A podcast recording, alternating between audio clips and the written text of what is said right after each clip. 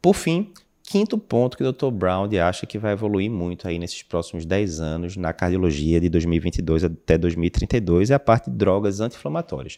Vê, isso aqui é bem interessante, que pelo seguinte, durante muitos anos, né, a gente ficou tratando a aterosclerose basicamente, né, é, é, alterando ali fatores de risco, tipo tratando melhor hipertensão, tratando melhor diabetes, tratando melhor dislipidemia. Né? Basicamente é isso. A gente estava alterando ali os fatores de risco, tentando estabilizar a placa na medida do possível e principalmente na coronariopatia crônica, os trabalhos que a gente teve, né, de 2007 para frente, COURAGE, é, até o próprio isquímia mesmo, não mostraram grandes vantagens em relação à intervenção na coronariopatia crônica, principalmente.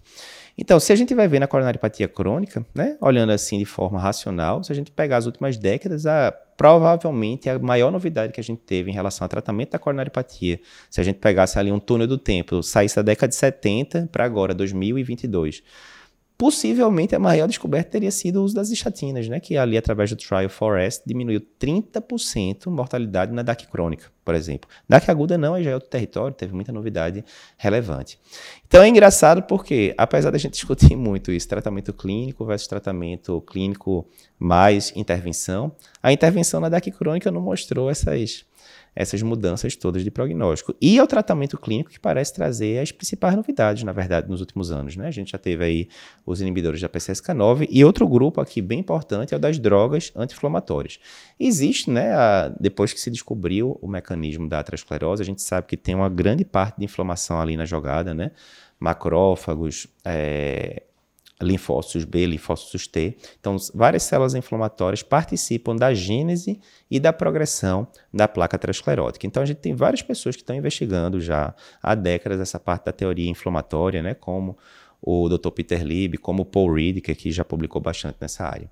E nos últimos anos a gente teve publicações de trabalhos importantes em relação a isso, usando drogas anti-inflamatórias para é, diminuir a progressão de aterosclerose. Então, se a gente pega aqui nesse quem estiver vendo aqui pelo YouTube vai conseguir ver, a gente tem aqui um gráfico que mostra né, é, vias inflamatórias que estão envolvidas aí na, na e medicações que podem atuar em cada passo dessa via. Né?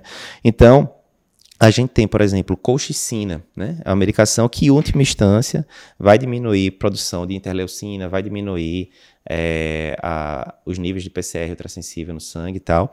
E a colchicina, né, a medicação tão usada para tratamento de gota, entre outras coisas, é, ela já foi estudada em três trials aí de coronariopatia, né, mostrando na maioria do, desses trials resultados positivos. A gente também teve o uso do canakinumab no trabalho Kentos, né, que já tem aí alguns anos que foi publicado. E que foi uma grande novidade, porque foi a primeira vez que uma droga anti-inflamatória mostrou em um, um trabalho de fase 3 uma redução de desfecho relevante.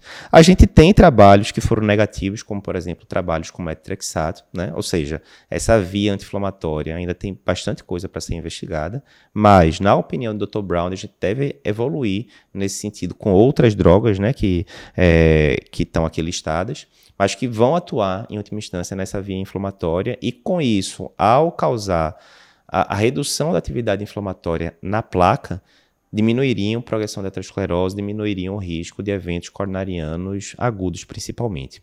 Então, essa é uma das hipóteses dele, né, uma das apostas dele para os, os, próximos 10 anos, e a gente vai ter que ver com o tempo como é que isso vai acontecer, se essas drogas realmente vão ser incorporadas à prática clínica. Então é isso, né? Obviamente, a gente poderia é, levantar aqui a bola de vários outros campos que provavelmente vão crescer muito aí nesses próximos 10 anos. Todo mundo fala muito de cardio-oncologia, né? A precision medicine, a questão de você conseguir individualizar o tratamento para pacientes específicos. As próprias intervenções que a gente tem visto aí a evolução notável aí nos últimos 10, 12 anos em relação à intervenção é, estrutural, né, em valopatias, cardiopatias congênitas, tem evoluído muito também. Mas essa aqui é a opinião do Dr. Brown, mais uma vez vale sempre a gente escutar é, sobre o que é que deve evoluir mais aí nesses próximos 10 anos, ganhar mais destaque do que já tem hoje em dia na cardiologia.